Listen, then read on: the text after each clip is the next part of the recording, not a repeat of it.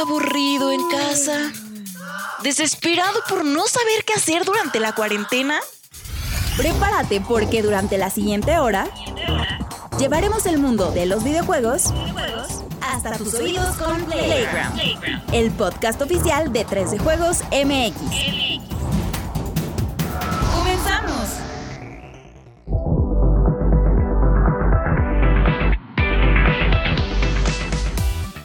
Amable comunidad de 3 de Juegos MX, ¿cómo están? Bienvenidos a una edición más de Playground número 40. Encantado de tenerlos como nuestros invitados de honor para esta tertulia, ¿no? Esta reunión entre amigos para platicar un poco de videojuegos y de todo lo demás. Darle la bienvenida al siempre ecuánime, siempre sensual, siempre guapo. A ver con cuál de, de- de- de- de todos ustedes estoy hablando. A ver, ¿quién? El Vico. Pues él fue el que dijo, los demás están feos. No, Los demás yo están estoy feos. diciendo de los tres. ¿Estás refiriendo ¿De qué es tu tres? reloj que tienes allá atrás, Vico? ¿Es un reloj o es un plato o qué? No, es, es un plato que me regaló mi carnal el Pablito Mejía y es de Thor. Órale. Y la cruz, la cruz, eh, mi mamá cuando me salí de, de su casa me, me dio mi- una cruz y me pidió de favor que la pusiera y para complacer a mi mamá pongo siempre La la, cruz. La cruz de tu parroquia, ahora sí, como dice el La dicho. cruz de la Diciendo ahí donde nace la vida, güey. Muy bien. ¿Eh? Justo, justo, porque está la cama. Exacto. Por eso. Bueno, saludos también al buen aniversario que a mí me asombra que el Vico y yo siento que tenemos como cuatro pre- prendas o cinco. Pero Juanem tiene un guardarropa que debe estar rebosante. Porque cada Siempre- esa, esa jamás había visto esa sudadera en mi vida. No, pues es que siempre que hay cosas de Mickey Mouse o de Mario Bros, pues este, ahí estoy cayendo en el consumismo. Y ahorita hay cosas de Mickey Mouse y de Mario. Sí, Bros. salió ahí este colección de Mickey Mouse y pues no, no podía, no podía faltar. Bendito sea el Padre y todo su santo nombre. Pues muy bien, y tenemos al final, pero no por ello menos importante, al siempre sensual.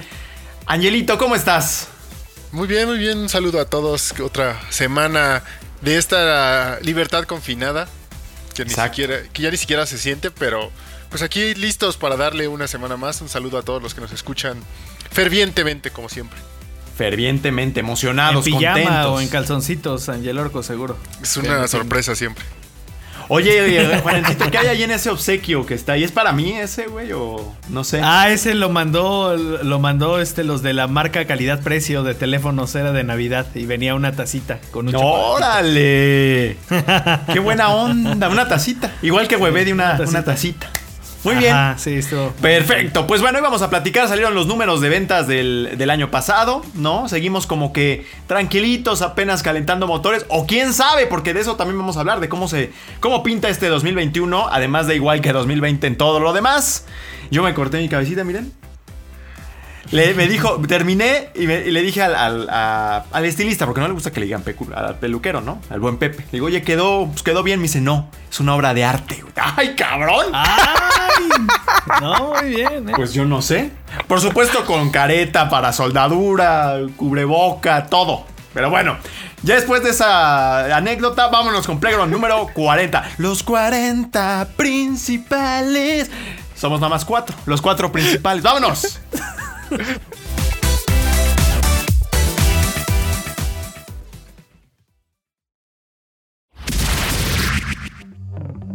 Los temas más relevantes de la industria del videojuego están aquí. En la opinión de la semana. Antes de entrar de lleno en lo que nos espera para este 2021, que apenas comienza, conviene ver cómo se comportó la industria el año pasado desde el punto de vista de las ventas. Call of Duty sigue siendo una impresora de dinero. Las consolas de nueva generación se agotaron en las preventas. Fue un año de ensueño para las ventas de Nintendo Switch y muchos otros datos interesantes. Vamos a revisarlos.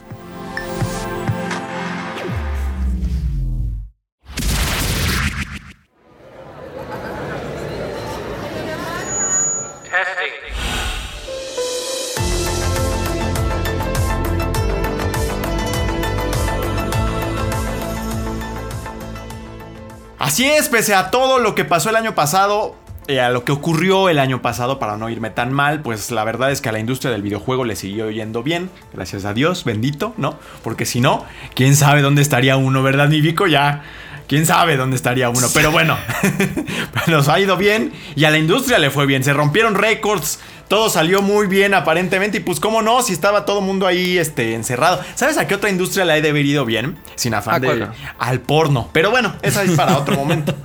¿No? Hasta regalaron, me acuerdo, me, me dijeron que regalaron membresías por ahí. Ya lo incluyen en el Game Pass más bien, ¿no? Ándale, yo creo que es el sueño de algunos que vengan el Game Pass ahí incluido, pero bueno. Este, ¿qué pasó, Juanemcito? ¿Qué pasó? Cuéntanos, ¿qué, qué, qué, qué te dicen los números? Tú que Bien, eres tan pues, de este, datos. in- incremento de, de 27% respecto al año pasado. Digo, en nuestro sistema capitalista, cada año debe haber incrementos, si no las cosas es- están mal. Creo que a todos, a todos nos pasa en este. En cualquier sector productivo debe cada año crecer, crecer, crecer, crecer, si no las cosas están mal. Y bueno, los videojuegos no fue la excepción.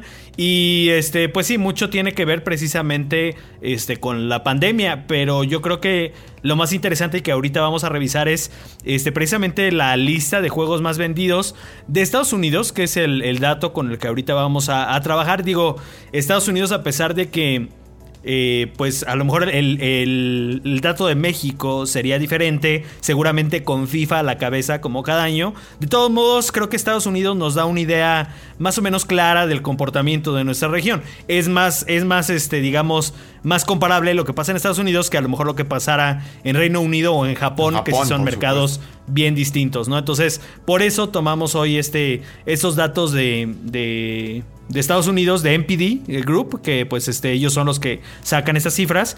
Y, sí tenemos crecimiento y tenemos una industria bastante sana y cosas muy interesantes en ese listado. Así es, el, eh, tuvimos a Call of Duty, como bien decías, como el gran ganador, si no me equivoco. Call of Duty Black Ops Cold War, que la verdad es que hay que concederle mucho crédito a los chicos de Treyarch y sobre todo a Activision por sacar adelante pues un proyecto al que se le atravesó la pandemia. Por ahí sacaron este, los, los chicos de Treyarch y Raven Software un video donde te documentaban cómo fue que tuvieron que trabajar cada uno en sus casas. Está muy interesante, por ahí véanlo. A mí el juego me pareció un poquito inferior a Modern Warfare, pero ahí es donde entró la velocidad de marketing. Pa, pa, pa, pa, y perfecto, no pasó, aquí no pasó nada, todo perfecto y ventas pues extraordinarias para Call of Duty eh, Black Ops Cold War.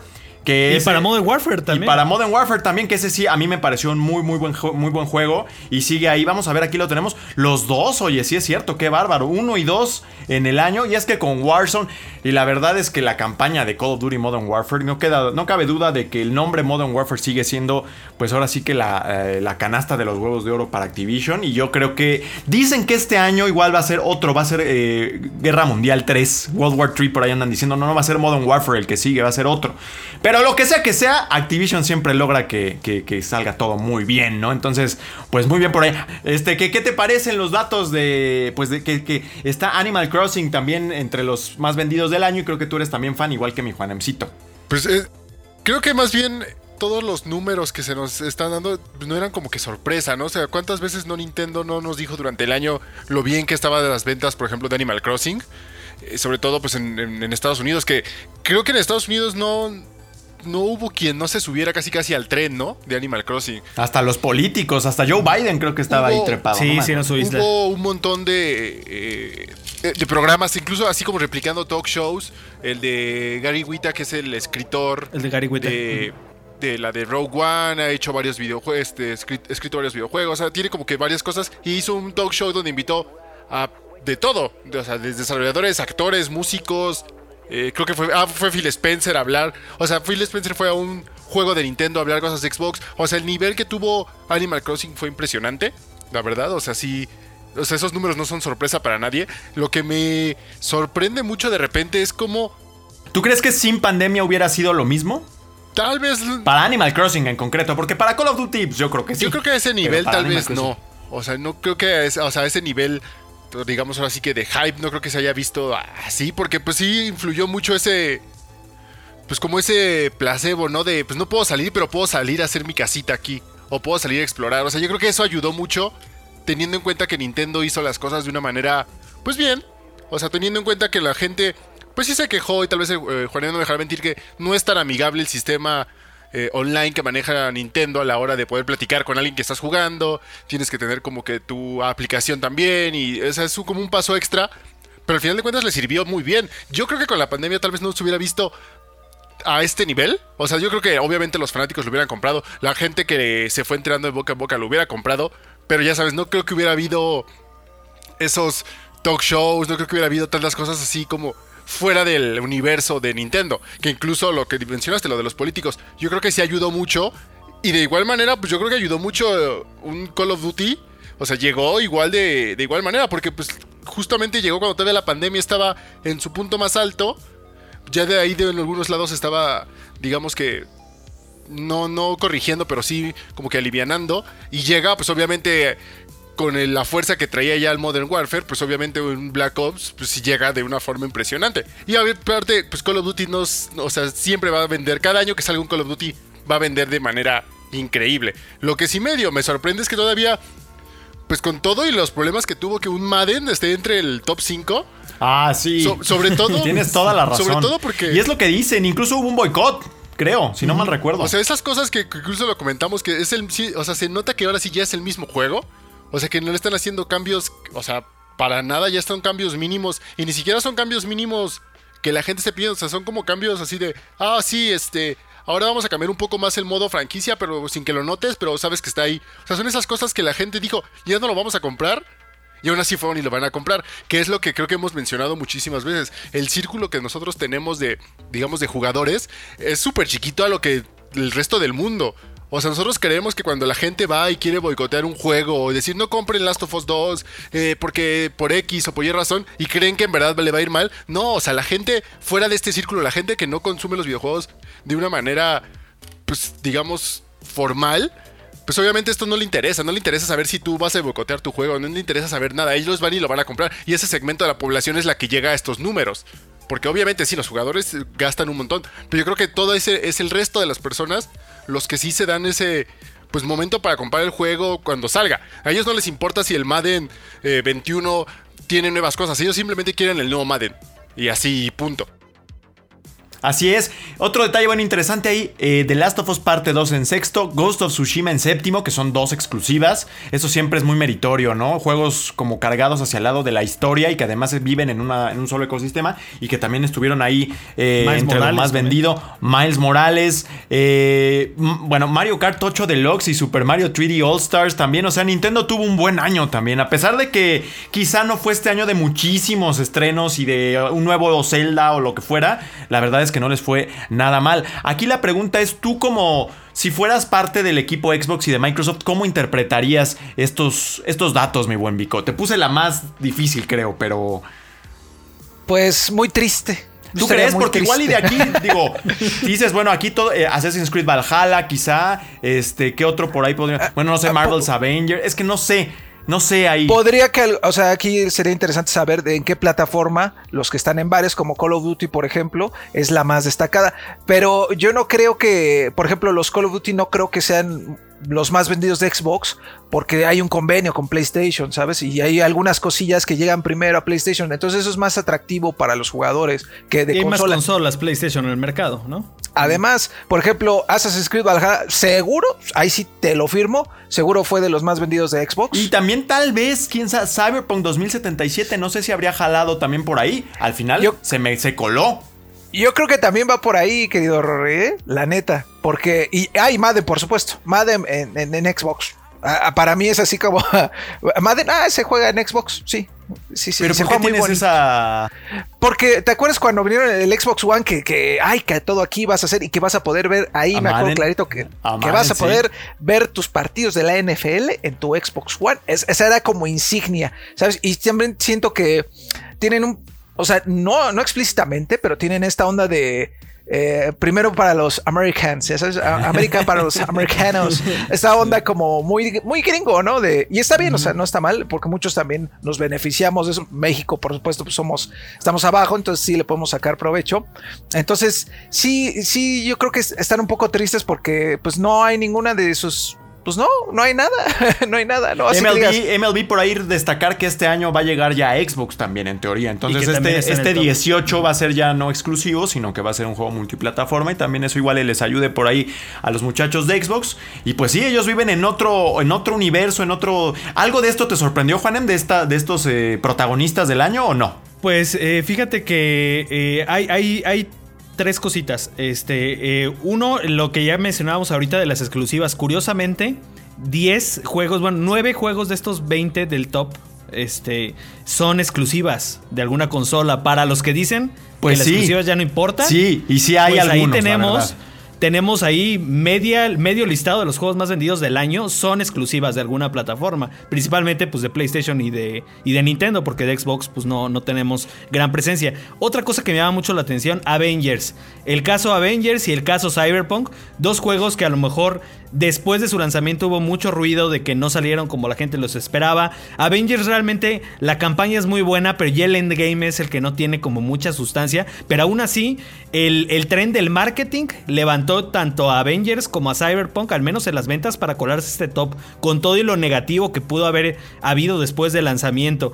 Y también este, me, sor- me sorprende mucho el caso de, de EA, que sí tiene la papa de EA Sports, pero EA al, al- o sea, ¿dónde está este Battlefield?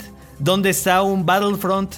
¿Dónde está algo fuerte de Star Wars que se ha colado? O sea, creo que EA, eh, en, contraste, por ejemplo, con Ubisoft, que creo que son como, como, pues posiblemente a lo mejor un poquito comparables como en la magnitud del publisher. Ubisoft tuvo un gran año y Assassin's Creed sigue demostrando que se puede colar en top 5 y que es una marca muy fuerte.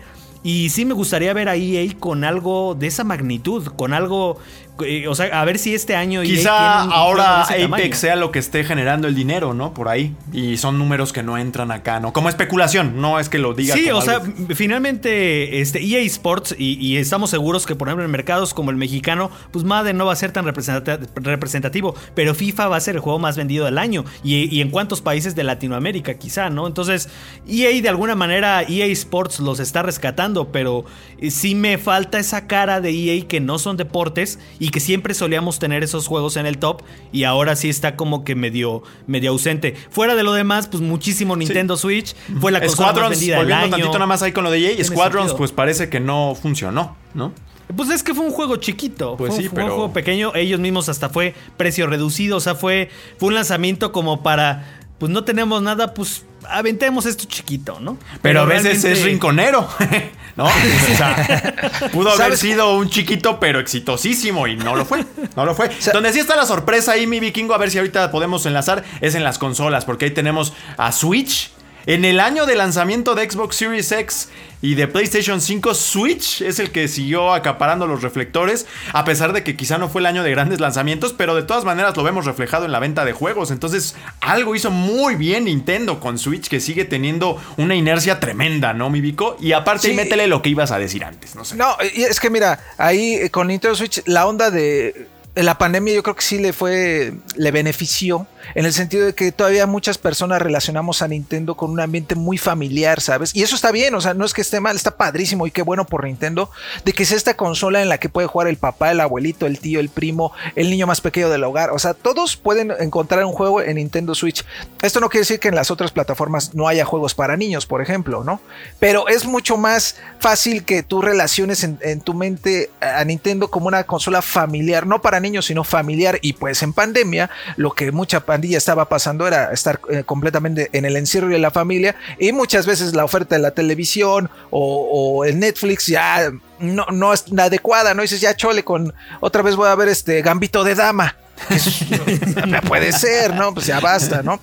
Está y lo chida, que está, está chida, pero una vez, una vez. Una vez, una vez. Oye, y Juanemcito, ¿tú crees que de no haber habido la escasez de unidades que pues aquejó a las nuevas consolas, hubiera estado una de esas nuevas encima del Switch o no? No, no, yo creo que no, porque Switch, porque Switch ya viene construyendo una base de usuarios, sobre todo a, a base de exclusivas, que aquí lo estamos viendo, ya tiene varios años, o sea, eh, no necesitamos que hubiera sido el año de juegos más fuertes, con todo y que está Animal, eh, Animal Crossing, que es un monstruo, no necesitamos un año de grandes lanzamientos para que Switch levantara, porque lo que la gente está comprando es Smash, lo que la gente está comprando es Mario Kart. Para sea, jugar con, con la familia, como dice el Vico, ¿eh? Exacto, pero estamos teniendo cosas eh, que, que- que Switch ha venido años construyendo y siempre las consolas nuevas, este, pues son los early adopters o este, los que los que le apuestan desde el principio. O sea, incluso habiendo mm, eh, más este, unidades, no creo que sea co- colado. Además de que fue ya en la recta final del año y, y Switch pues tuvo todo el año para vender. No creo que hubiera cambiado, pero sí, este, definitivamente pues sí, de alguna manera pierdes esa inercia de lanzamiento. Yo creo que también por quererle ganar a la competencia, pero eh, a lo mejor el escenario de las ventas iniciales sí hubiera sido mucho más alentador si se hubieran ido a lo mejor a marzo, abril, que ya hubiera para todos. Oye, ¿qué tal ahí este Angel Orco que el DualSense fue el, el control más vendido del año? Con todo y que estuvo disponible como 10 segundos nada más. Pues yo creo que eso sí se debe mucho al hecho de que pues, era como el control que ofrecía algo nuevo, ¿no? Que, que no habíamos visto un control que diera algo extra desde pues, los Joy-Con.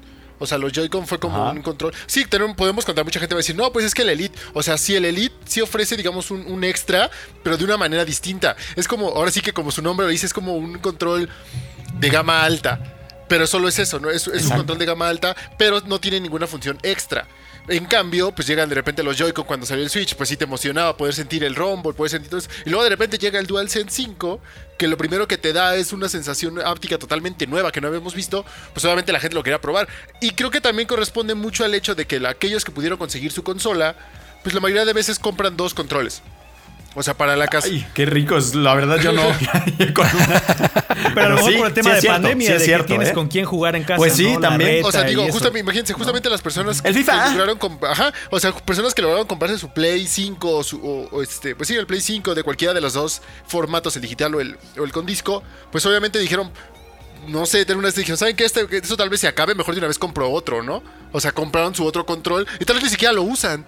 Y solo lo tienen ahí, pero creo que sí se sirve mucho para, para ese momento donde le puedes decir a la gente que no se decide si comprarse un Xbox, un Play y les dices, es que prueba el control y les dejas jugar tantito el Astro, que creo que es la, demostración más grande que tiene el Play 5 ahorita. Lo pruebas y de repente sí es así como, oye, ¿qué es esto? Y yo creo que la gente dice, no, pues en ese momento me voy directamente por el Play y compro un montón de controles. Que yo creo que eso le ayudó mucho al DualSense. Y al final del día, pues también no hubo la crisis. Bueno, es que sí la hubo. O sea, hay una crisis de empleo enorme y demás, pero queda claro que hay segmentos que todavía eh, son muy fieles eh, inversionistas en el mundo de los videojuegos y se fueron por su. Porque incluso un Switch. No es algo como en lo que quizá muchas familias pensarían en gastar ahorita, ¿no? Si el papá no tiene chamba o el tío o lo que sea. Y sin embargo se compró, ¿no? O sea, se, se invirtió en videojuegos para amenizar quizá este encierro que no tiene fin. Y pues eso es bueno para la industria de los videojuegos al final, ¿no, mi Vico? Digo, paradójico, interesante, pero bueno. Y, y la neta es que pues han sido un bálsamo para todos los que hemos estado encerrados y toda la gente que ha estado en la pandemia viviéndola fielmente o en las medidas de lo posible, pues sí han sido un bálsamo los videojuegos. Ahí es un lugar no solo ya de diversión, es un lugar de reunión en el que ya platicas con tus compas de cómo estás, ¿no? Que eso es bien importante. que Sí, quizá- como en Warzone, ¿cuánto tiempo estuvimos? No sé, ahí, ¿tú cu- cuál- en cuál estuviste, Juanemcito? Hablando con tus amigos. Yo, con- yo en este Destiny últimamente y también este pues en, en Animal Crossing con mi mamá todo el tiempo. ¿Y tú, Angel Orco, Ajá. cuál estuviste para hacer el catch-up con tus, con tus amigos y demás? Pues, la neta, yo creo que la mayoría que los jugué eran en línea, pues League of Legends y, y- y ya. O sea, para mí, pero pues lo juego con Y- un amigo que digamos que ese fue nuestra manera de comunicarnos, ¿no? Que es con el que mayoría de veces juego. Sí. Sea of Thieves también para mí. Claro, muy- claro. muy- pero termina, Vico, tu, tu idea, por favor. Sí, sí, este, pu- pues nada, era eso. Ah, no, no, también Perfecto. te quería agregar que a mí me sorprende una cosa, mi Rory, que están juegos como Mortal Kombat 11 en este listado de 20, que son 20, los 20 juegos más vendidos del 2020, y no está Doom Eternal, por ejemplo. Ah, sí es cierto. Que Doom Eternal fue nominado, fue nominado al GOTY y no está, ¿eh? Está, y además tuvo su DLC, o sea, no se salió y se apagó. No, no, no. Salió, se, se- o sea, todavía tiene ahí contenido el, el Battle Mode y no y tuvo su DLC de los dioses antiguos, o sí se llama así, Ancient, Ancient Gods. Ancient Gods, sí, ajá. los dioses antiguos. Y no estuvo. ¿Qué pasó?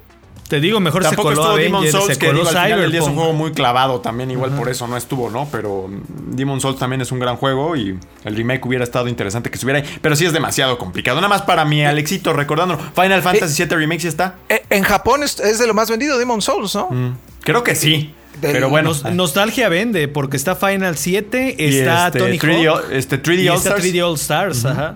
Y O sea, y- el nostalgia vende. Y, y hay otros juegos, Mario Kart, Mario Kart 8, Es que te digo, la gente Por como los ah, pues hay que comprar este para jugar todos, ¿no? Ajá, Exacto. compra Switch con tu Smash. Mario Kart y con tu Smash. Entonces, y eso, creo que eso sí me, me- me llama mucho la atención que esté Tony Hawk, por ejemplo, y no esté Doom Eternal, ¿no? El, el que fue Tony nominado. Hawk, sí es cierto. Nostalgia O sea, vende más que eh, novedad. Sí, la neta sí, y que Doom Eternal es un juegazo, ¿no? Pero qué raro, ¿no? In- in- incluso este listado que pues es de Estados Unidos.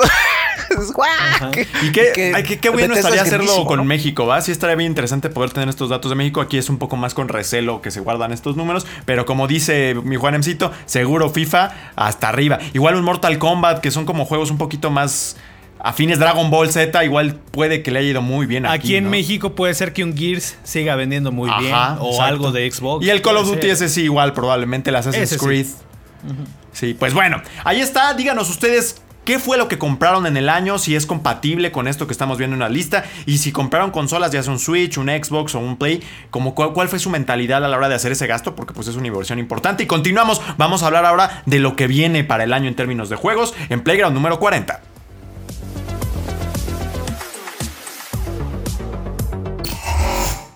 Aunque 2021 se está viviendo como un reflejo de 2020, la crisis se vive por todos lados y en los videojuegos también se verá reflejada. No cabe duda que este medio seguirá dándonos una luz de esperanza en medio del caos. Hoy en la opinión repasamos un poco cómo pinta la situación para este año que va comenzando y los juegos más anticipados.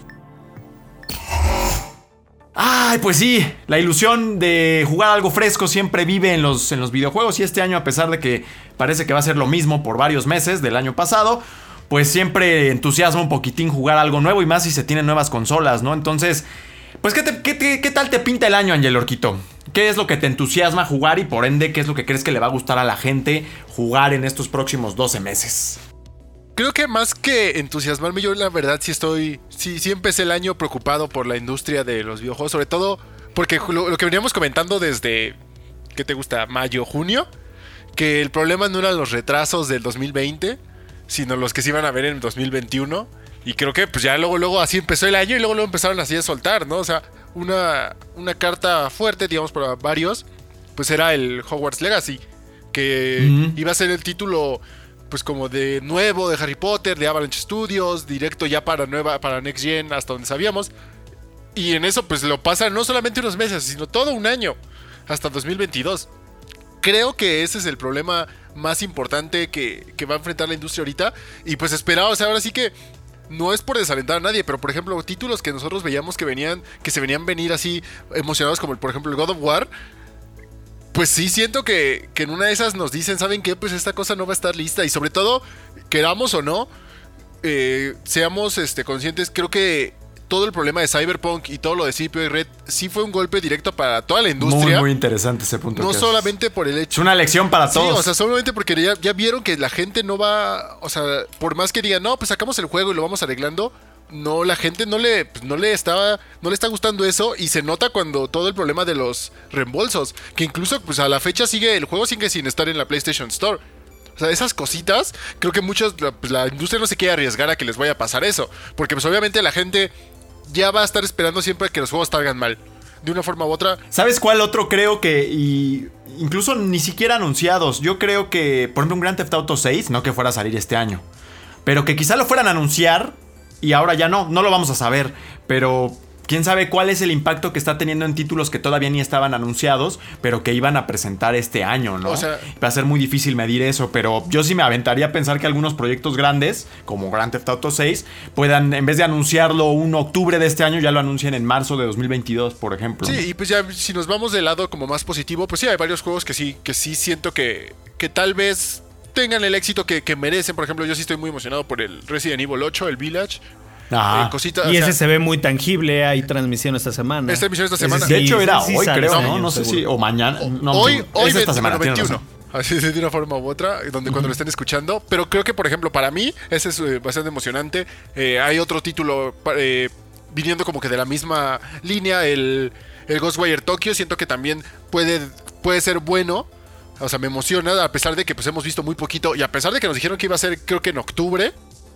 Aparte, a muchos les tomó por sorpresa este tema de que sea como combate ninja espectral, ¿no? Algo así. Creo que algunos esperaban algo distinto. Como que esperaban, ¿saben? O sea, incluso leyendo, creo que mucha gente esperaba como un Fatal Frame. Como que esa onda, pero pues ya sabes, en un Tokio medio futurista. Pero pues de repente les cambiaron y todo. O sea, que al final de cuentas, por algo de esos, es- ese diseño, ese, ese plan, esa idea salió, ¿no? Se fue aceptada y todo. Yo creo que al final de cuentas hay que darle la oportunidad. Ahora sí que el beneficio de la duda, porque no se ve mal. Simplemente es distinto a lo que esperábamos, sí. Pero yo creo que pues puede sí sorprender del lado de, de exclusivas, ahora sí, de, de- de consola, pues yo soy fan del Horizon Zero Dawn. Pues me gustaría mucho esperar que este año sí saliera el Horizon Forbidden West. Que a pesar de Yo que, creo que sí. que, pues nos dijeron que con todo y que pues va a salir para las dos eh, plataformas, digamos, todavía de Sony, el Play 4 y el Play 5, pues espero que, que pues ahora sí que sorprenda, ¿no? Que no se vean limitados por el hecho de que pues tienen que estarlo haciendo para las dos consolas y que pues oja- ojalá nos otorguen algo bueno, no simplemente que sea como más de lo mismo, sino como que nos otorguen algo muy bueno y pues finalmente para mí entre varios y creo que el Vampire de Masquerade me emociona mucho. Aunque yo, yo creo que ese es otro de los que igual, a ver si no se atrasan. Por ahí había leído que no esperaban sacarlo en la primera mitad del año. Y es un proyecto que ha tenido varias broncas, sí, ¿no? y se ha estado retrasando y se, y se sale la gente y todo. El problema es que también yo creo que lo que no quieren, o sea, siento, es jalar demasiado hype. Porque a pesar de que se ve como un buen juego, pues es un juego de nicho que salió, creo, creo que en el dos- fue el 2004, el original. Y es un juego de RPG de rol, pues medio clavadón. O sea, si en verdad a la gente no le gusta eso y está esperando otra cosa, pues puede que ahora sí que le salga pues, mal toda la cosa. Y lo que yo creo que ellos lo que no quieren es eso, ¿sabes? O sea, generar tanto hype y regresando al punto que les pase lo mismo que Cyberpunk. O sea, como que ellos lo quieren. Oye, tomar por ahí Vikingo, perdón hacer el paréntesis, pero también digo, Xbox tiene, por ahí hace poco sacó una lista de 30 títulos que tienen. Eh, obviamente hay algunas cosas de un poquito de un perfil mediano, pero por ahí está Scorn, este juego como con esta estética, si no me equivoco, a la, a la Alien, que viene prometiéndose desde hace mucho tiempo y que creo que a, a ti sería un juego que te podría llegar a entusiasmar, ¿no? No sé. Sí, sí, la neta es que sí me entusiasma verlo en, en- en- ahora sí que en Sí, casa. a ver cómo se juega. A ver cómo se juega, porque sí está, está raro, es como, un, es como una especie de shooter, si no mal recuerdo de lo que ya mostraron, que va a ser como una, con una pistolita así chistosona. Es- es- está raro y precisamente creo que lo más llamativo es la estética, pero comparto mucho la opinión del ¿eh? me siento un tanto eh, desanimado, quizás sea la palabra, con respecto a los lanzamientos. Eh, a mí The Medium sí me, me- llama mucho la atención, que ese ya es muy próximo, ya en ocho días, porque hoy que estamos grabando es 20, según recuerdo sale el 28 eh, de enero, entonces quiero ver cómo se va, pues cómo se va a ver, ¿no? ¿Qué onda? Pues mucha curiosidad por ese título. Resident Evil, por supuesto, que es, uy, no manches, ya quiero,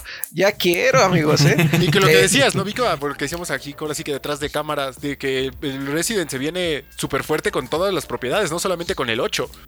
Sí, porque anuncian, bueno, en la transmisión ya salió por ahí que van a anunciar un juego, o bueno, salió la beta de un juego multijugador de Resident Evil, que seguramente van a hablar de él en la transmisión esta, en el Resident Evil Direct. Eh, va la película, seguramente van a anunciar este un alguna un remake. Porque ya vieron que les funciona bien. Eh, puede ser el Verónica, puede ser otra cosa, pero de que yo siento que sí va a haber algo así, de tipo remake. Y eh, pues bueno, seguramente va a haber sorpresas, sorpresas por. Además, cumple 25 años Resident Evil, si no mal recuerdo, Sí, ¿no? este es el aniversario Entonces- también. Pero Conociéndote, mi Juanemcito, creo que por ahí es este Ratchet and Clank, ¿no? Seguro. Sí. Que yo lo comparto, eh, fíjate, contra todo pronóstico. Sí, Ratchet, yo, yo, yo tengo a Ratchet, este, igual a, a, este, a Horizon, también, este, bastante. Y, y también Returnal, yo, yo fui muy fan tanto de, tanto de Resogun como de Alienation, Dead Nation, este, ¿cómo se llamaba este otro? Este, Matterfall. Eh, bueno, seguí todos los juegos de Housemark y me parece uno de los más talentosos que me sorprende que todavía Sony no lo haya comprado, todavía. Este, ya, ojalá que Returnal salga, salga muy bien y, este, y si se, se une a la cartera de los estudios de Sony, creo que es muy compatible con los juegos que ellos hacen. Este, a ver cómo nos va con Returnal, que también es de los juegos que porque de alguna manera tenemos ya más tangibles, ¿no? Que ya hemos visto gameplay y todo. Y sí, casi casi podemos asegurar que, que los tenemos. Eh, aquí yo me remito a un comentario del director de de Assassin's Creed Valhalla, bueno, de alguien del equipo de producción de Assassin's Creed Valhalla que entrevistamos el año pasado, o no creo si era el director de, de Watch Dogs, quien sea, fueron dos, dos proyectos como muy... Una como- persona. como- no, fue, fueron dos proyectos como muy similares como en sus tiempos de desarrollo, fueron proyectos eh, que justo antes de la pandemia ellos ya casi estaban listos para salir y por algo dijeron, a ver, aguántate, este, salimos después, pasó lo de la pandemia y a ellos no les afectó tanto porque tenían ya el juego hecho. Eh, yo también estoy un poquito del lado pesimista de Angelo, que va a ser el año de los retrasos y que no nos emocionemos mucho con esos listados. Pero, este, aún así, yo espero que cosas como Horizon, este, Forbidden West, haya sido ese caso que le pasó al. Por eso mencionaba lo de Ubisoft, de sus juegos del año pasado. Que hayan tenido como prácticamente el trabajo ya listo, pero hayan dicho, a ver, aguántalo ese para que salga en la nueva consola. Pero que eso haya pasado un poquito antes de que empezara el apocalipsis, como para que ya estén listos y tengamos esos juegos destacados este año. Porque de lo contrario, yo sí siento que va a ser un año, un año de que vamos a ver mucho que se van todo al próximo año porque así funciona la industria, ¿no? Este es un año en el que por fin vamos a jugar Cyberpunk 2077 bien en consolas. Hasta o sea, otoño. yo lo consideraría como un lanzamiento de este año. De hecho, yo nada más lo probé en Play, vi que no jalaba muy bien. Yo dije, no tengo por qué contaminar mi experiencia con estos problemas. Me espero a que lo terminen. Y bueno, para mí mi fecha de lanzamiento de Cyberpunk es finales de julio. 2021. Y, y ni siquiera julio, Rodri. Yo creo que se va a ir como a octubre, noviembre, ¿eh? esa versión de Play 5, este Xbox eh, Series X. Entonces, bueno, también lo tengo ahí como eh, en la lista de pendientes. Y también para mí es un gran, una gran interrogante qué va a pasar con Nintendo. Digo, ahorita ya estoy almi- Por supuesto, muy ¿eh? almidonado con, con este con Mario, este que a pesar de que ya lo jugué en Wii U. ¿Ves eh, Breath of the Wild 2 este año o no? No, Breath of the Wild, eh, yo creo que no, pero en una de esas, si se avientan con nuevo hardware y ya lo tenían trabajando con, con este, pues un buen rato, puede ser que es ese juego con el que lancen un, un Switch Pro. Pero para diciembre, ¿no? también, Noviembre. ajá, diciembre. como para fin de año, que también está como el rumor bien fuerte. Entonces, Oye, pero no se te hace, no que- se te hace bien raro, Juanem, que por ejemplo, pues vi que hasta lo mencionaste, o sea, los dos trailers del Super Ajá. Mario, del Mario 3D World, pues sí daban Ajá. como para meterlos en un direct, ¿no? Para empezar. O una es que. Nintendo Y ya le luego- está valiendo esa, Y ese tipo luego, de comunicación. el segundo, el anuncio de Pokémon Snap, la fecha de lanzamiento. También. eh, Era otro. Y por ejemplo, cositas, ¿no? O sea, estos jueguitos. O sea, vi que esta semana anunciaron que para, va a salir para Switch el, el Kingdoms of Amalur, el Re Reckoning. Que al final de cuentas es un juego chiquito que tal vez no importa. Pero son esos anuncios que me- Nintendo solía meter en sus direct. Para decirte así como, mira, lo que va a venir, ¿no? Y como dices, yo creo que. Como ya vio que todos lo están haciendo, ¿crees que ahora sí ya estén cambiando así? O sea, haya dicho, pues ahora, como ya todos me copiaron, vamos a agarrar otra dirección. Sí, yo creo que sí. Y no me sorprendería que para el, el anuncio de una, de una potencial nueva consola, un, un rediseño de hardware, no me sorprendería que fuera así nada más trailer. Un día sin previo aviso, sin anuncio ni nada así. 8 de la mañana, que por lo general es cuando lo hacen. 8 de la mañana, tiempo del centro de México. Ahí va trailer de algo así súper importante. Yo creo que sí, Nintendo llama a todos los direct porque solo los está dejando para los de third party y para los indies. Pero ya tienen Nintendo un montón de rato que ya les valió este tipo de comunicación. Y para ellos a lo mejor está siendo más efectivo. ¿Saben qué? Ahí va la sorpresa, ahí va el trailer, ahí va el juego nuevo, ahí va esto. Pero es todo. Creo que Nintendo lo están haciendo bien de no emocionarnos. O sea, no levantar como que exageradamente hype. Ya se equivocaron con Metroid ya no quieren hacer eso y ojalá que realmente sí, lo que vayan anunciando es porque ya está en la puerta, ya está cerquita. Y bueno, creo que también todos podemos estar emocionados de seguir jugando lo que ya jugamos y que va a seguir creciendo. Yo ahorita ya estoy muy este, emocionado por la, la primera temporada de Sea of Thieves que está por, por estrenarse y yo creo que a ustedes les pasa lo mismo con Warzone y con otros juegos que son servicios vivos que, que finalmente van a seguir este van a seguir Evolucionando, claro. y va a ser lo, que vamos a seguir jugando Pero, eh, como pero- atascaditos pero, por todo el año. Rodri, ¿tú crees que este año sea el año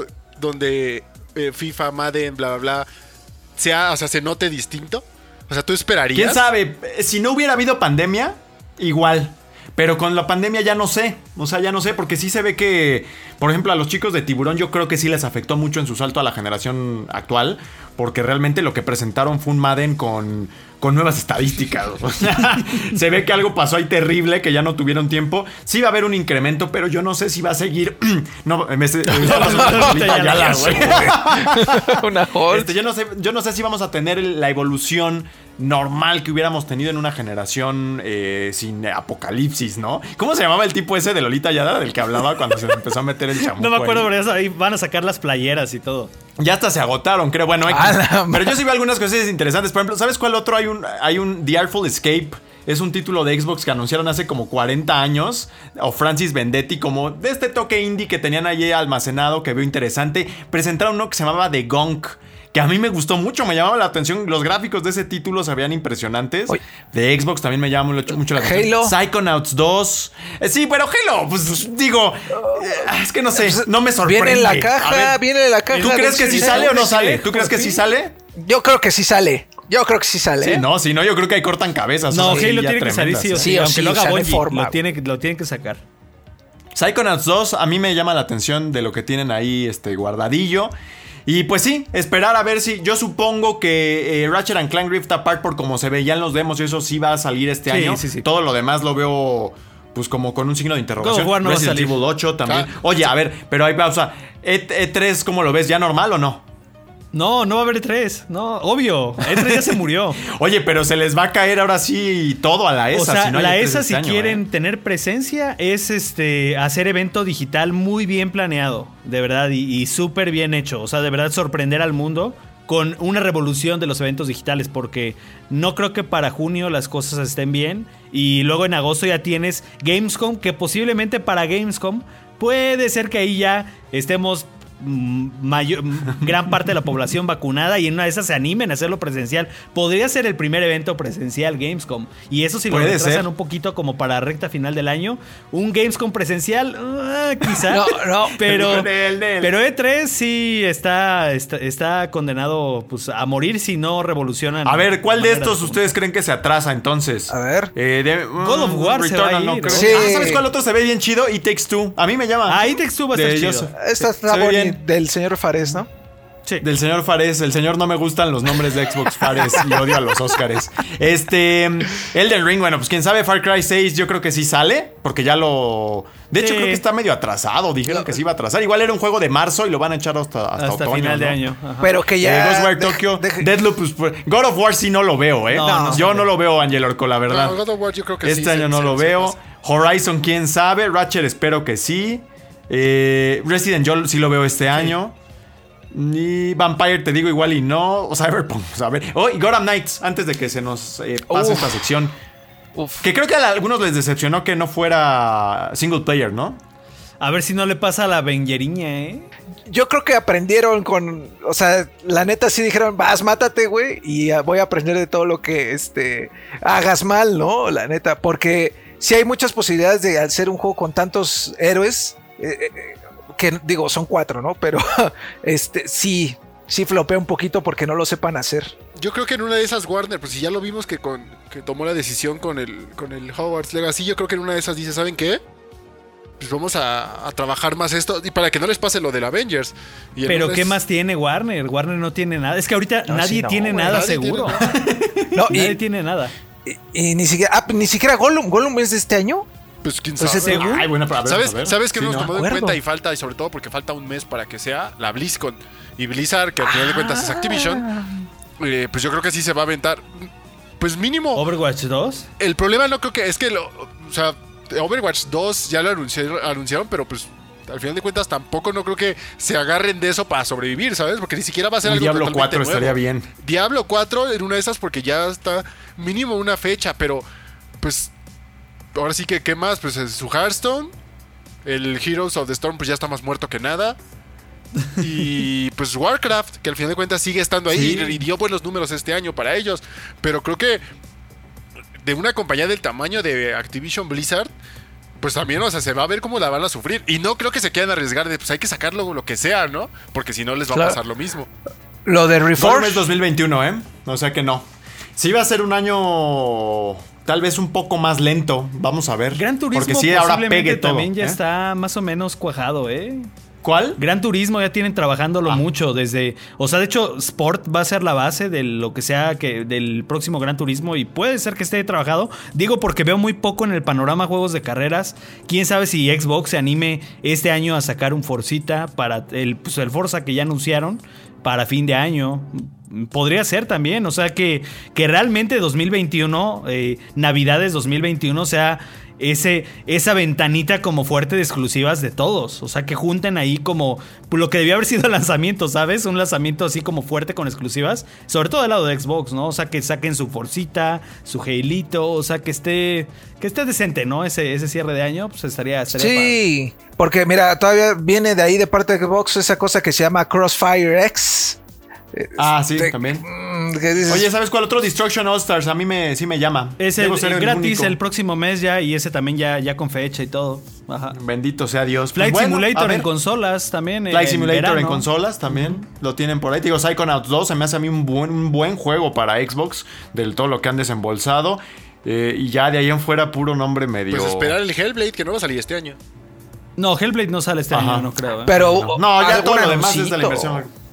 Un anuncio. Oye, sí, gameplay, aunque sea, ¿no? Yo Algo. siento que a Xbox le va a pasar y digo, no, no, no quiero ser ave de mal agüero, pero yo creo que ya para cuando se ponga así buena la generación de exclusivas, incluyendo todo lo de Bethesda, que, que Xbox se va a poner puerquísimo así con el paso del tiempo, pero yo creo que para cuando ya esté así sabrosa la generación, ya va a estar el Xbox XY o como se llame, que va a ser más potente que el que Series X y va a ser así como que, ok, compré mi X y no llegaron las exclusivas hasta la siguiente consola, ¿no? Pero son retrocompatibles. Pues sí, eh, Yo ahorita sí puede por lo que sea pronto, una pues, me- consola que quedó ahí atrapada. Yo me fui con el S En el limbo. como ahorita entre, entre soperas son manzanas y ya cuando yo creo que sí, mi siguiente salto de Xbox va a ser con el siguiente modelo que seguramente ya para cuando salga ya la generación para Xbox va a estar muy sabrosa. Por lo pronto sigues, eh, o sea, ahí sí no, no nos dejarán mentir, sigue, sigue siendo incierto en cuanto a exclusivas, porque en tema de Game Pass nunca lo hemos criticado, creo que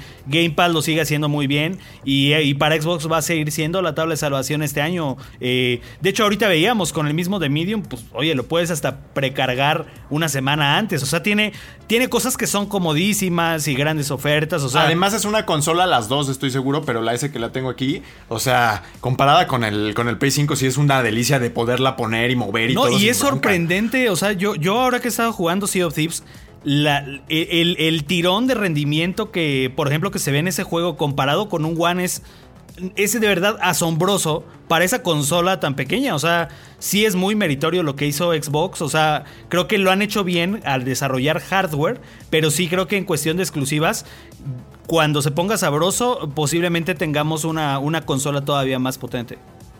Pues bueno, ahí está el calendario. Afortunadamente sí hay un buen número de opciones y de próximos lanzamientos y demás. Pero sí coincido con todos ustedes de que quizá empecemos a ver ahorita el efecto. No esté tan saturado el calendario y demás, porque sí haya el efecto de. Hay, hay compañías, no sé si era Square Enix, el que decía que no estaban dijo. haciendo nada. Así de, no estabas haciendo nada. O sea que sí, sí le va a pegar a varios y, le va a seguir pegando este año y pues vamos a ver. Pero bueno, no vamos a estar sin juegos, nada más quizá haya un- algunos menos por ahí. Entonces, eh, ah, yo, ya me despido, mis niños, porque miren, así está, siempre es- está así mi. Entonces, y no precisamente por el topacio. Entonces, para ya evitarle por ahí al señor Nixon, yo me retiro como siempre. Les agradezco, les mando un besito, los invito a que continúen con este, ¿qué es la voz del pueblo? No, ¿Es esta tenemos ocasión? hotline. Ah, Hotline. Hotline, ¿no? Bueno, pues ahí está. Seguimos en el Playground número 40. No se despeguen y sigan jugando.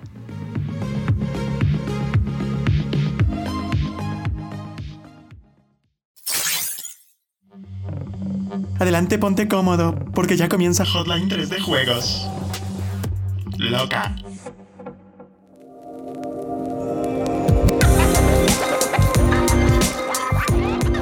Hoy le toca una vez más a nuestra comunidad poner el tema de conversación en Hotline. La sección de Playground en la que la audiencia es quien pregunta lo que quiera al staff. Iniciemos el año con el pie derecho y veamos qué sorpresas tenemos el día de hoy.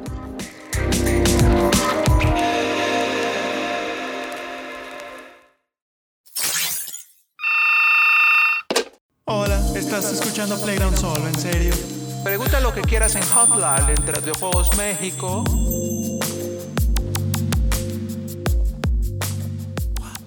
Así es, pandilla, así es, ya lo dijo aquí el querido Rory, eh, que podría ser el grano que tengo aquí, que ya seguro lo notaron todos ustedes porque son este, muy avispados, querida comunidad. Esta semana toca Hotline, Hotline, Hotline, eh, que es eh, la sección en la que ustedes nos preguntan algo a nosotros y nosotros, nuestra sapiencia no infinita, de hecho muy, muy cortita, porque pues no sabemos todo, eh, intentamos responder todos sus cuestionamientos y dudas alrededor de cualquier tema.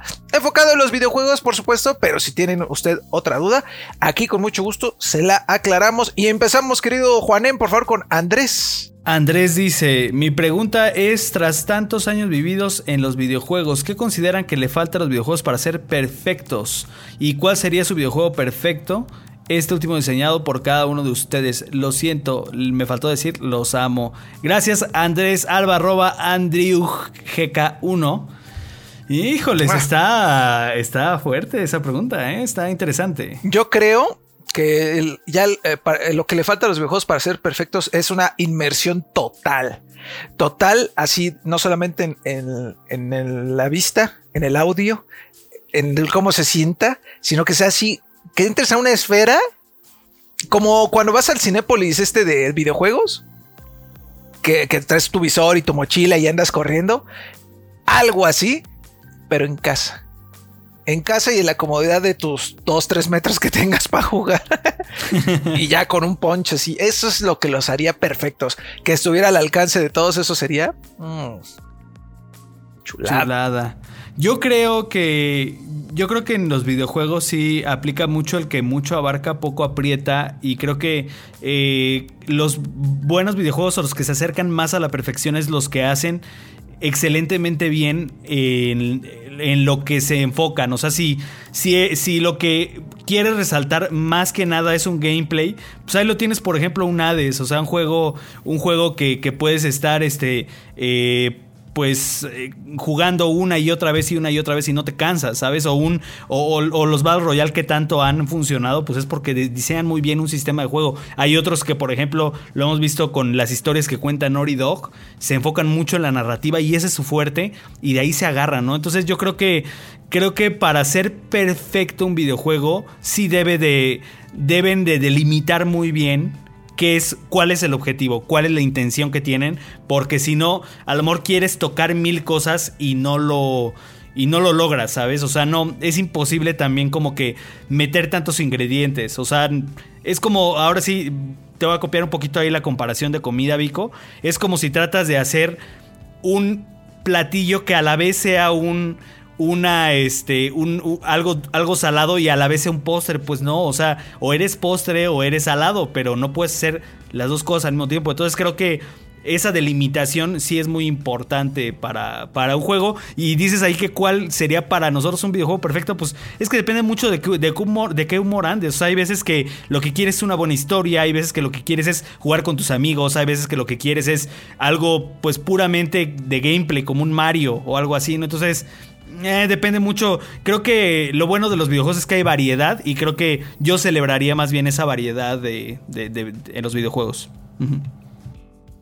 Yo creo que tal vez lo único que le quitaría, más bien en lugar de ponerle, quitarle es pues la tóxica que se ha vuelto a la comunidad últimamente con, ni siquiera en juegos en línea, o sea, con juegos single player, creo que ya está llegando a un punto pues bastante dañino para todos, incluso para personas para los que trabajan incluso para los fans. Yo creo que ese es el problema que han tenido los videojuegos. Yo creo que eso, más que agregarles, como les digo, es simplemente ahorita mejorarlo.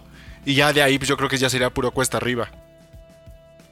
Ahí está, ahí está. Y Angelito, ya que estás por ahí, por favor, síguete con la siguiente pregunta que nos la manda eh, Mario de Rivia. Uh, Mario de Rivia, italiano, que pues es la referencia, ¿no? Pero Eh, Mario de Rivia nos dice: Si pudieran hacer una fusión de tres juegos que resulten el juego ideal para cada uno de ustedes, ¿qué tres juegos combinarían? Un saludo a todo el team de 3 de Juegos MX desde Aguascalientes. Aguascalientes, ánimo, canijos. Pues, pues yo creo que para mí, en mi caso, yo juntaría, que es justamente lo que anunciaron hace poco los de los de Riot, que era pues, tener la, ahora sí que el lore de League of Legends, junto con las posibilidades de un mundo abierto, como digamos un MMO, y con una historia que explore muchísimo más a los personajes y te permita controlarlos tanto a los, a los conocidos como a los nuevos. O sea, como un juego MMO de League of Legends que al mismo tiempo tengo la historia como de un Mass Effect, un BioWare, o sea, de ese nivel de, de clava, digamos, Witcher, todo, o sea, ese nivel de historia bien hecha yo creo que ese para mí sería como una buena fusión. Que les digo, lo anunciaron hace, bueno, lo anunciaron, simplemente dijeron que iban a empezar a trabajar en él. Que puede que salga en seis años, ¿saben? O sea, pero creo que ese para mí sería como un buen, un, un- buen guiso. Yo combinaría, y digo, pensando en, en gustos muy, muy, muy personales, combinaría eh, lo que hizo Breath of the Wild en mundo abierto, que creo que ahorita, por ejemplo, lo estamos viendo en los juegos de Ubisoft, que ya se están yendo mucho hacia allá, como en la manera en la que nos dejan explorar. Eh, pondría esa base que, que lo hizo perfecto ahí Nintendo con Breath of the Wild.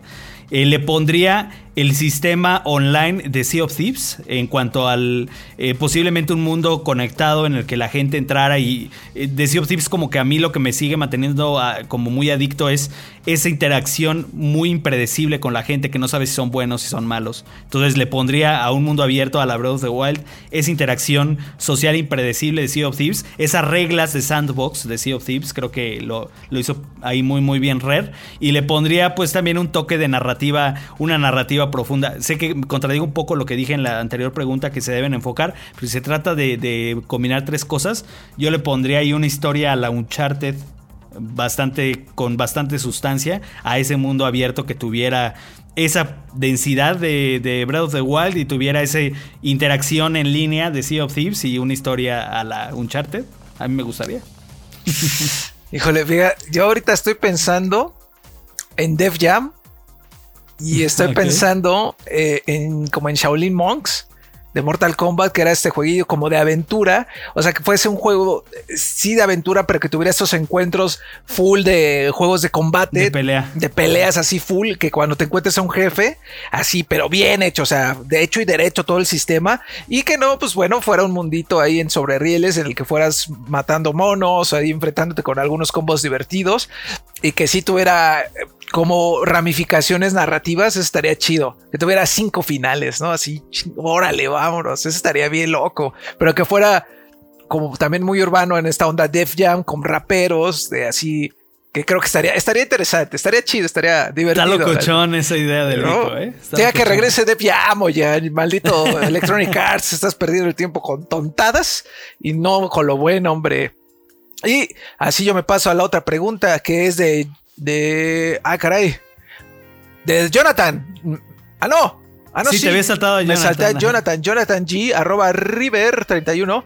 Si tuvieran que decidir qué protagonista. Sí, de- decidir qué protagonista masculino de los videojuegos es el más guapo, ¿quién dirían? Pregunta no homo XD. XD.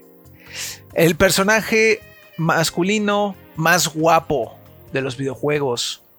No sé, pues es que. Mm, ¿Quién sería? Angel- Angelito, ¿tú tienes alguno?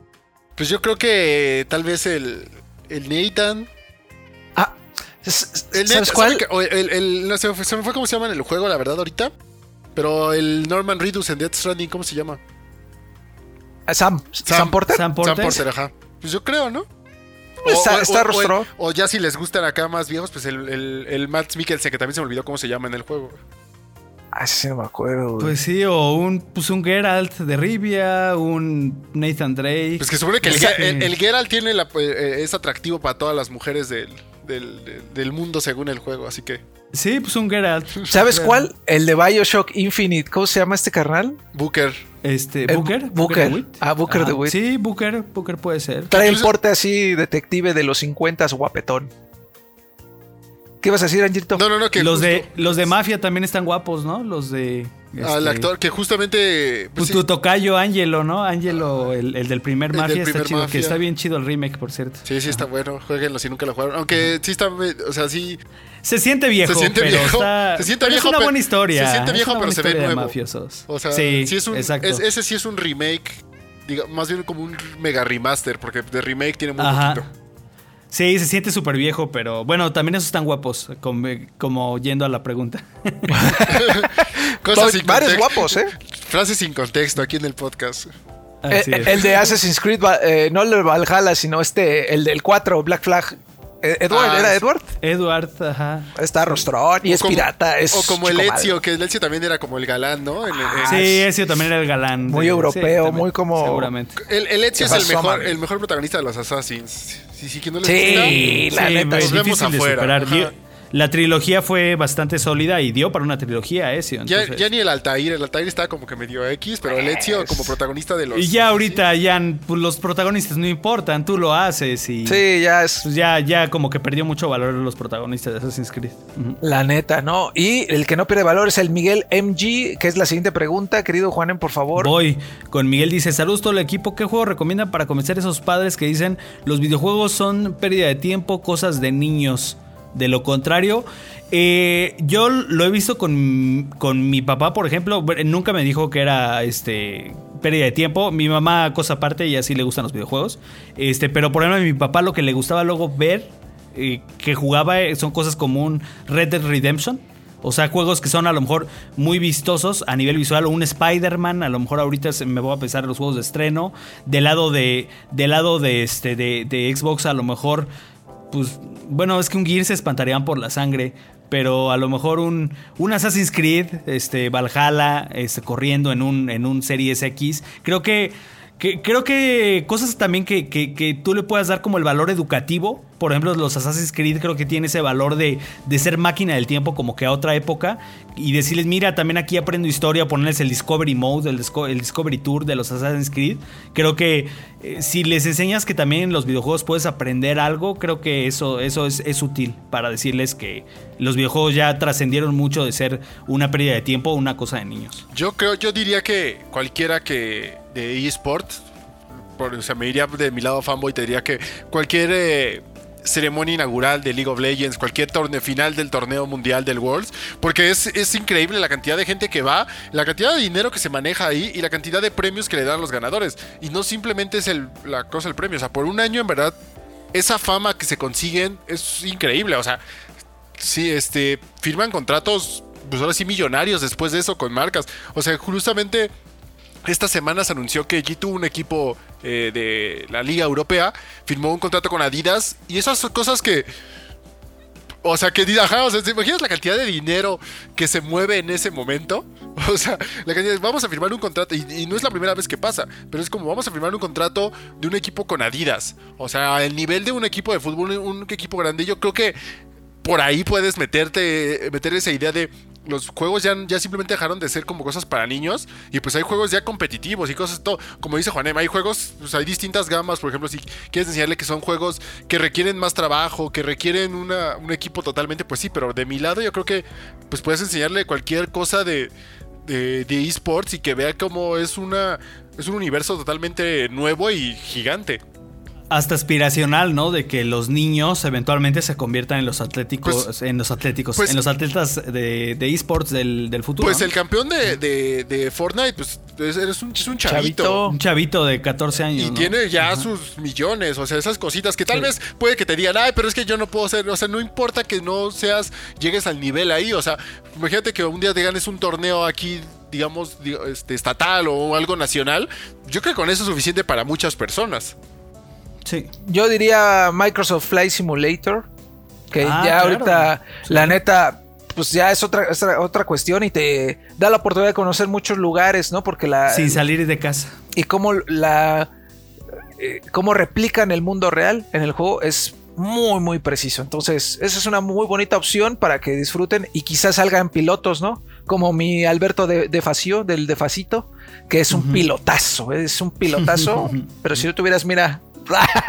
no es cierto, carnal. Saludos al de Fita que le gusta mucho. Pues yo creo que sería una buena entrada también, ¿eh? Seguramente. A ver, Angelito, por favor, con Cristian y Iona.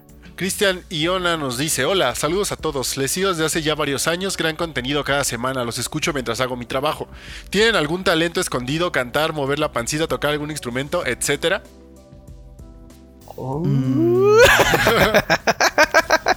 No, creo que, creo que no. O sea, bueno, yo tomé, tomé un curso de piano en algún momento, pero ya no me acuerdo nada. Este, ¿qué será? ¿Tú, Angelito, tienes Estaba algún? pensando, pero no, eh, o sea, o sea, como igual que en algún momento yo tocaba guitarra, pero la neta nunca me atrapó y ni siquiera me, me, pues me llamó la atención seguir. O tal vez ni siquiera lo hemos descubierto. Nunca, nunca es tarde. Quizá, ¿eh? Quizá nunca, no hemos ¿Tú, descubierto. Pues mm, no canto tan mal, según yo. Pero no es que como que lo haga profesionalmente o estuviera en una banda o algo así. Mm, Este. Ay. Pues cocinar ahí más o menos. O sea, me gusta cocinar, pero no soy el mejor cocinero. La neta es que a veces me quedan mal las cosas, muchas. Mm, no, ¿sabes qué he querido hacer? Eh, últimamente he querido comprarme un eh, óleo, un lienzo y empezar como a pintar. Que eso, eh, cuando estaba en la universidad que llevábamos diseño, diseño gráfico, porque pues comunicólogo y llevas de todo, este... Sí me gustaba mucho pintar, eso me, me gustaba, o sea, sí lo disfruté mucho. A lo mejor ahí pintar. encuentras, ¿no? El talento oculto. Ajá, y eh, digo, quizá no sea un paisajista, pero pues a lo mejor bien abstracto, así. Así bien Pues yo, locochón. Yo quizá lo único que se me ocurre pues es mi, mi misma carrera, que bueno, eh, fuera de que ahorita ya soy más comunicólogo por el tema de, de- que llevo años trabajando en esto, pero pues mi misma carrera de arqueología creo que también, eh, pues cuando lo hice, eh, supongo, o sea, quiero pensar que no lo hice tan mal, este, me estoy orgulloso de mi proyecto de investigación de tesis, es algo, algo de lo que siempre voy a estar orgulloso y de, y de que también llegué a publicar este, artículos por ahí en, eh, en un libro, en, en algunos lugares salieron mis publicaciones de ciencia, no de investigación, entonces pues, yo podría poner eso, quizá. Ahí está, mira, ahí está. Así y es. el talento escondido de tus besos, querido Cristian. este, ahora yo me voy con. ¿eh, ¿Tú ya, el Angelito, no? Ya ¿Ninguno? es- es- no, pues no. Lo pensé y la verdad no. Tomar, tomar, tomar malas decisiones, tal vez. Ese vaya que es de todos. Dice Snow343, saludos a todo el staff. ¿Podrían mandarle un saludo a mi hijo Dante, Lestat, que siempre los escucha conmigo? Mi pregunta es, ¿vale la pena que los juegos aumenten sus costos de producción? Soy, feliz como se ven juegos como God of War y Gears en la generación pasada. Pregunta entonces que si vale la pena que aumentar los costos de producción. Yo digo que ya son bastante caros, más bien. O sea, ya eh, por esos costos de producción tenemos ya eh, cosas incosteables. O sea, eso, eso le costó seguramente a Kojima su relación con Konami y seguramente su relación con Sony, con lo de Death Stranding, que a lo mejor ni siquiera fue tan redituable como se hubiera pensado. Mm, Yo creo que eh, juegos AAA siempre va a haber. Y entonces eh, va a haber esos juegos a los que tengan un montón de dinero y un montón, o sea, los juegos de Rockstar, las grandes exclusivas de Xbox, las grandes exclusivas de, de PlayStation. Creo que esos van a seguir siendo el estandarte de que sí hay juegos que pueden tirar la casa por la ventana y salir cosas maravillosas, pero más bien yo creo, yo sí sería más de la idea de ver cosas más chiquitas y significativas como para alimentar ese espacio entre esas grandes producciones. Sí, aparte yo creo que, o sea, si lo vemos del lado positivo, creo que hasta cierto punto luego los juegos nos salen de manera barata con todo lo que se terminan gastando. O sea, los, los yo creo que los millones que se ha de haber gastado Rockstar, por ejemplo, haciendo eh, Grand Theft Auto 5 y a la fecha que siguen metiéndole cosas para el online, yo obviamente ellos ya, ya recuperaron esa inversión, digamos, ¿no? Pero pues ha de haber sido un trabajo millonario que al final de cuentas pues, nos salió en 60 dólares. Y sigue vivo el juego, que es lo mejor, ¿no? Cuando eso pasa, creo que es la mejor inversión. Cuando un juego, o sea, si alguien que en verdad, y conozco gente que le sigue gustando, le, sigue, le, gusta todavía seguir jugando Grand Theft Auto Online, y es un juego de hace, que ¿Ya son 7 años? ¿8? O sea, esa, o sea, obviamente, pues sí, y estoy seguro que cuando ah, salga ya la versión de PlayStation 5 va a ir, se la va a ir a comprar. Porque son juegos que a la gente le gusta así. Obviamente, como dice Juan, si experiencias más cortas, pues tal vez en una de esas sí saldrían más baratas. Que por ejemplo, el Hellblade cuando salió era más barato, el original, bueno, el, Sí. el 1, el que está ahorita nada más. Pero el nuevo seguramente le van a meter caro. mucho más dinero porque ya es la, exclus- la gran exclusiva Sí, ¿no? de Microsoft. porque pues al final de cuentas, grandes. digamos que ahora sí mucha gente no le tenía confianza a ese Hellblade. Salía súper barato y es una... ¿Qué te toma? ¿Qué te gusta? ¿Unas 8 horas terminarlo? Más o menos. O sea, son esas- y es un buen juego. O sea, yo creo que esas cositas no es que valga la pena o no, simplemente yo creo que es el rumbo que está llevando. eh, pues la, ahora sí que la industria, que comparado con, con, por ejemplo, con el cine o con los servicios de streaming, pues por algo también tuvimos esta cosa con lo de Disney Plus y Mulan, ¿no? Que cobraban eh, el 30 dólares la película. eh, Que al final de cuentas mucha gente se quejó que 30 dólares por rentar la película es lo que te sale comprar el Blu-ray. O sea, son esas cositas que yo creo que al final de cuentas, pues la industria va evolucionando. Y más bien queda también en nosotros, como dice, pues ahora sí que opinar con la cartera. Si a algo no les gusta, pues no lo compran. O, o se quejan, como pasó con Cyberpunk, porque pues luego resulta que no les gusta y se quejan y sale que Avengers está en la lista de lo más vendido del año. o sea, cuando el juego pues sigue estando bien roto. Así que pues, ahí ya depende de las personas. Eh, Yo diría que, que sí conviene, bueno, sí está bien, siempre y cuando ah, eh, sumen una- un nuevo desarrollo para como que pueda usarse para todos. No, no sé si a lo mejor, por ejemplo, ahora si Rockstar está eh, desarrollando este, esta nueva patente que tienen para las, los NPCs, los, eh, eh, y si está muy bueno, o sea, si es un desarrollo así de esa magnitud que, haga Que sea revolucionario. Exactamente, ahí sí dices, bueno, pues es que estos cuates aportaron algo revolucionario para toda la industria, entonces ahora son referencia. Yo creo que ahí sí vale la pena que aumenten los costos, eh, siempre y cuando este proyecto que tiene Ninja Theory, el de, el de fotorrealismo, que si, si es un desarrollo que puede usar todos los estudios de Microsoft después, pues, pues co- con gusto pagaría, porque ya es, entiendo que es, es algo nuevo y pues cuesta un poco más y al final nos va a beneficiar a nosotros como jugadores en, en busca de esta inversión perfecta, ¿no? Deben ser unos masters los que también, pues, los que los productores que son los que se echan, muchos de los productores ejecutivos y toda esta gente que, que están balanceando entre el presupuesto y, lo que se puede hacer, ¿no? Y qué tanto le, le tiras al marketing también para que el juego lo conozcan y la gente lo compre. O sea, son un montón de cosas, pero eh, seguirá cosas con, con grandes presupuestos. Saludos a tu hijo Dante, muchas gracias por tu Ah, sí. pregunta. Un, un abrazo a Dante Lestat. Lestat. Un abrazo fuerte. Y, y le apuramos porque ya nos Sí, ya. mucho las Mira, preguntas. es que están buenas las preguntas. Ya nada más Están quedan, buenas, están buenas. nos quedan tres nada más. Eh, Venga. Daniel Román, ahí Juanem. Ajá, Daniel Román dice, saludos amigos 3 de juegos, el parque temático de Mario en Japón se ve súper. Mi pregunta es, ¿de qué videojuego harían un parque de diversiones y cómo sería? Excelente inicio de año a todos. Gran pregunta. Y ahorita Gran Mario. pregunta, ¿eh? Este, pues sí, yo ya, ya está de Mario. Este, yo creo que, que Nintendo, Super Nintendo World ahí más bien puede seguir creciendo en muchas direcciones. Yo, yo sí me quedaría con ese concepto de este, de, de estos personajes familiares. O sea, porque un parque como que si le tira a toda la familia está bien, o sea, algo que le gusta a los niños, pero que también para los niños, para los adultos sea muy significativo. Entonces, creo que Nintendo tiene un montón de propiedades con las que puede seguir expandiendo, que, hay, que a lo mejor ahora le hacen una expansión a Super Nintendo World temática de, de Metroid y que sea acá más como futurista y así, o luego una de, Donkey Kong acá tropical, selvático, o sea... Creo que, creo que las propiedades de Nintendo sí encajan muy bien. No sé ustedes de qué otra cosa. Bethesda hizo, ¿se acuerdan en un E3 que hizo como su Oh, Bethesda. Land?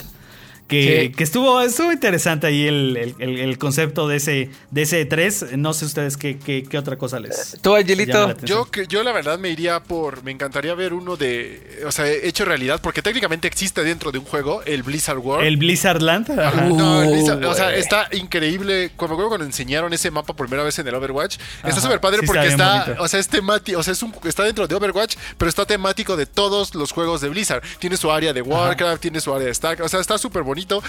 Y la verdad sí se antojaría ver un- uno de ese nivel, con ese calibre de, de producción como pues lo ha hecho este, con otros, con otros parques, ¿no? Como por ejemplo, pues les diría la, la referencia, pues la- lo bien que hizo eh, Disney el, el, el Galaxy's Edge, que para mí, Sí. o sea, yo que ni siquiera soy fanático de Disney y casi no me gustan los parques así, yo cuando fui a Galaxy's Edge creo que mi mundo cambió y eso que, que me faltaron Sí. un montón de cosas de, de ver. Creo que De ver. una- una- una- un, un nivel así y ver el Blizzard World representado, eh, o el Blizzard Land, no me acuerdo cómo se llama, así de, de nuevo, así que, que puedas entrar casi casi a la taberna o que puedas entrar a un área de Warcraft y todo, para mí estaría así increíble. La neta. Yo, la, yo le, le tiraría algo de Microsoft, o sea, la tierra bonita de Microsoft, donde pudieras entrar, no sé, ahí estuviera el anillo de Halo, ¿no? Y fuera, tuviera ahí sus propias atracciones y de este lado, Mundo Gears y por acá el, el fantástico mundo de Psychonauts, no sé, eso estaría Uy, los piratas, hay una atracción de Sea of de Sea of. Thieves, pero que fuera así Maravilloso. como de, de toda la marca para que hubiera atracciones de varias, ¿no? De, eh, oye, que el recorrido de Hellblade, entonces pasas ahí en la lanchita y es un recorrido como tipo este, el de los enamorados, ¿no? Así, así bien bonito y con sonidos 360 y voces que te dicen cosillas. ¡Ay! Ahí está la idea, Microsoft. ¿eh? Te También, acabo de salvar. Digo, PlayStation tiene ahí en, en Astrobot, creo que demuestra que, que ya tienen un montón de propiedades también que pueden integrar también como en, en algo temático, ¿no? Este, entonces, está, está, está padre, está interesante, muy interesante la pregunta de Daniel. Gracias, por esa pregunta. Ahí, este querido Angelito con Ricardo, Vámonos. ya es la penúltima. Ricardo Cervantes nos dice, hola 3 de Juegos MX, saludos desde Pachuca Hidalgo, espero puedan responderme alguna y tiene tres preguntas, así que vámonos de manera... Una y una. pues, una. Así que dicen, la primera dice, ¿creen que este año tampoco habrá de tres Gamescom y Tokyo Game Show? Bueno, esa ya la contestamos por lo menos. contestamos ya. ajá. Y La segunda es, ¿qué tan cierta es la posibilidad de que alguien compre CDP Red?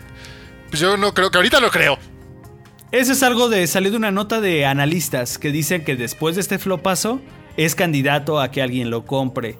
Pero, pues quién sabe, yo No creo que creo. todavía hay que ver cómo le va a Cyberpunk, porque Cyberpunk realmente le fue bien. O sea, en ventas le fue bien. Independientemente de la catástrofe de, de la versión de consolas, al juego le fue bien en consolas, incluso en la crítica. O sea, las versiones en PC, las reseñas tienen buenos números. Entonces, yo creo que eh, es apresurado, pero bueno, si lo dicen los analistas, algo debe haber por ahí de que sea candidato a que alguien, a que alguien le, le tire el Y billete. lo más importante para Un Juan- Microsoft sobre pa- todo, El ¿no? número 3 es directamente para Juanem y nos dice que sí Ah, es sí, cierto que Juanem Juanem. duerme, duerme desnudo en una bolsa de oxígeno que le da poderes sexuales.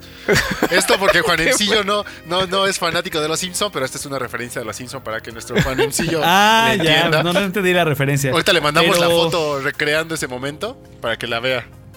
No me gusta, eso sí, no me gusta usar pijama, es bien incómodo. De hecho, Ahí está. de hecho cuando, cuando este, nos tocaba así de tres o eso que sí me tenía que poner pijama, pues como para andar ahí encuerado, pero sí, sí duermo encuerado. No, no completamente encuerado, pero sí en calzoncito. En calzoncitos cómodos. Ahí, ahí está. Y bueno, si dice que, que me da poderes sexuales, pues estaría chido, ¿no?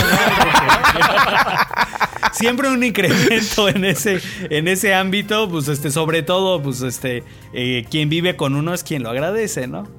Exacto, porque uno solo, ¿no? Pues, ¿cómo, no? Pues, No, uno solo, uno solo, pues para qué, pero pues un, un besote a mi esposa. Exacto, exactamente ahí, que nunca falte el amor. Y me- la última, Vanessa Ruiz dice, hola 3 de Juegos, mi hermano y yo nunca nos perdemos el podcast. De verdad siempre hacen un trabajo increíble. Muchas gracias, Vanessa. Mi pregunta es la siguiente, si algo relacionado con los videojuegos ha provocado un conflicto entre ustedes o algún familiar. Y saludos desde el Estado de México, las mejores, la mejor barbacoa está en el Estado de México y extrañamos la, las analogías de comida del vikingo. Este, mm, pues nada más creo que ahora de adulto eh, quizá a lo mejor con la pareja es este, ya es una cosa de, ah, chale, ¿por qué gastaste en esta estupidez, no? ¿Por qué gastaste en este hermosísimo Funko de Smog? Que no tiene que ver con videojuegos, pero que está chulísimo y ya no lo encuentras, pues 300 pesos, ¿no? Yo creo que también cuando inviertes demasiado juego en. demasiado juego. Demasiado tiempo en algo, eso sí, sí trae problemas de parejos. Hay que siempre balancear la vida. Este, yo, yo sí le pido permiso de que, oye, este, hoy voy a hacer la raid de Destiny, entonces voy a conectar a tal hora y estoy a tal hora este, ya libre. Digo, está, está bien también que cada quien tiene su, su espacio, pero cuando uno también se mancha, este también uno no que no se pase uno de lanza, o sea, todo es importante la vida y me lo y, y se lo digo al Juanem adicto a los videojuegos.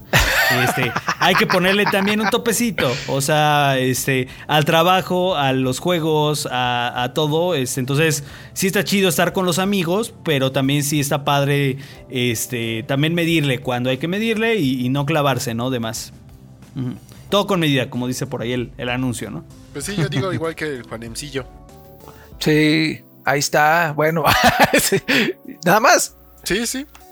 Pues ahí está, Vanessa. Y ahí está, Pandilla. Muchas gracias a todos los que mandaron su pregunta. Este ha sido un playground bastante amplio, pero pues es que había hotline y el hotline, pues nos apasiona Siempre también. chupa un, un ratito. Y- Rodri no lo hubiera aguantado, ¿eh? Sí, no, Rodri ya estaría este. En, iba a ser algo muy gore. Pero mejor lo que vamos a hacer a continuación es irnos a la parte más cruda, menos tatemada y más vegetariana de este podcast, que es la más desabrida, porque es cuando decimos adiós. ¡Vámonos!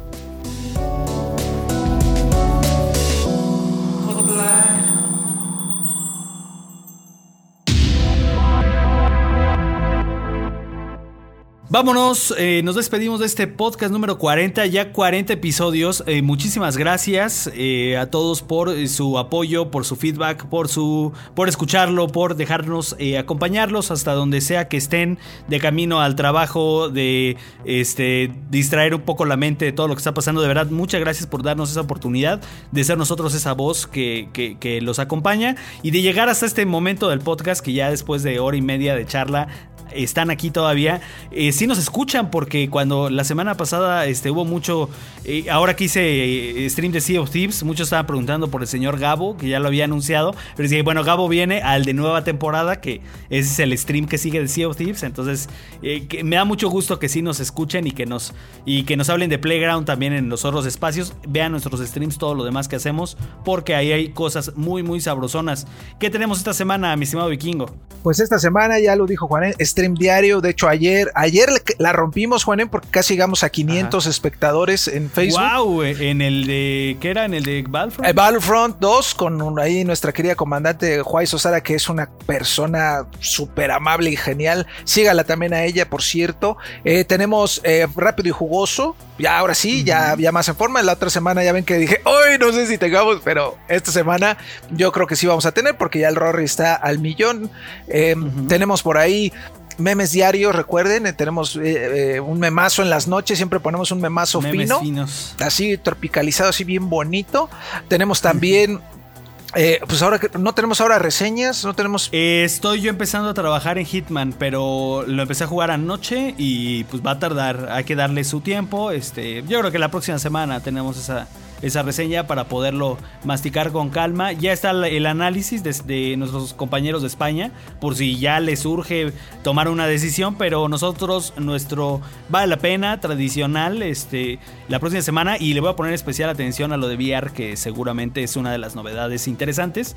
Entonces ahí estará esa, esa reseña la próxima semana. Scott Pilgrim eh, está ahí. Scott Pilgrim, ahí está. Este Medium, pues también seguramente en su momento le estaremos dando su atención. Y eh, qué más, pues redes sociales ya lo saben, estamos en TikTok, que ahí Angelito ya nos está eh, echando la mano con los TikToks más finos, ¿verdad, querido Angelito? Sí, ahí vamos a estar subiendo cuanta tontería se nos ocurra, la verdad. No esperen al vikingo bailando aún, pero pues mínimo tenemos ahí uno que otro para, para subirnos ahí a los trends. Y, Al tren. y, pues ahí, o sea, chequen alguna de esas a ver qué, qué- qué nos pega, qué, qué vemos que sirve, qué nos sirve. Pero pues sí, dense una vuelta y pues ayuden a, que vea, a que salgan los números así en la junta. Llegamos y digamos, mira, ve estos ve estos, ve estos números que salieron de este memazo. ¿Qué hubo? ¿Qué hubo? Este, vamos, estamos planeando ahí un, contenido que este, entre Alexito y yo le vamos a presentar primero aquí al team, que no lo hemos, no, apenas estamos maquilándolo, y ya después que esté bien hecho, se lo van a conocer ustedes, porque es una cosa que la que estemos trabajando. Llevamos un par de días haciéndola, no crean que, que ya es mucho. Pero pues nada más, creo que nada más de esta semana. Recuerden, al rato hay stream de. Ay, de algo. Además, al, rato, pues ya es quién sabe qué sea al rato cuando publiquemos esto. Entonces, diario y diario stream, no se preocupen. Este, y bueno, ya este eh, vienen eh, nue- nuevos cambios también para Playground. donde tendremos sorpresas, este, alineación de lujo para 3D Juegos eh, Playground. Entonces, eh, como siempre, un saludo al estimado Tony Chan. Pues, belleza. Como siempre, un abrazo fuerte, hermano, hasta España y a todo el equipo de 3D Juegos por Alberto Pastor. eh, su gran labor. A todos un abrazo y este nos estamos escuchando aquí en esto que es Playground la próxima semana. Bye bye.